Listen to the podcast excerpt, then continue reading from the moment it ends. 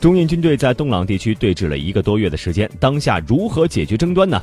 通过多边的外交场合积极互动，建立互信，直接就此进行外交对话，揭露中国的策略。印度媒体和学者近日呢给出软硬皆施的多种答案。事实上啊，印度舆论费尽心思热议的这一话题，中方已经多次给出简单而有效的解决方案，就是印度立即。将非法越界的边境部队撤回边界线印方一侧。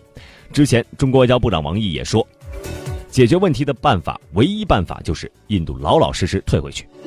但是，为何印度迟迟不撤呢？印度论坛报在七月三十一号的时候就称，印方的顾虑是先撤就意味着丢脸了。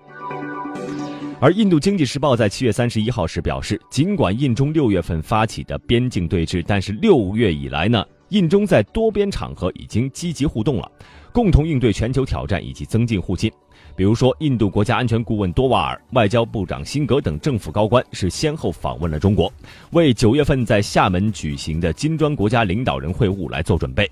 而报道称，峰会召开期间，预计还会会有印度高官访华，以缓解两国因为边境对峙而紧张的关系。印中还将借上海合作组织的平台，将地区问题扩大对话。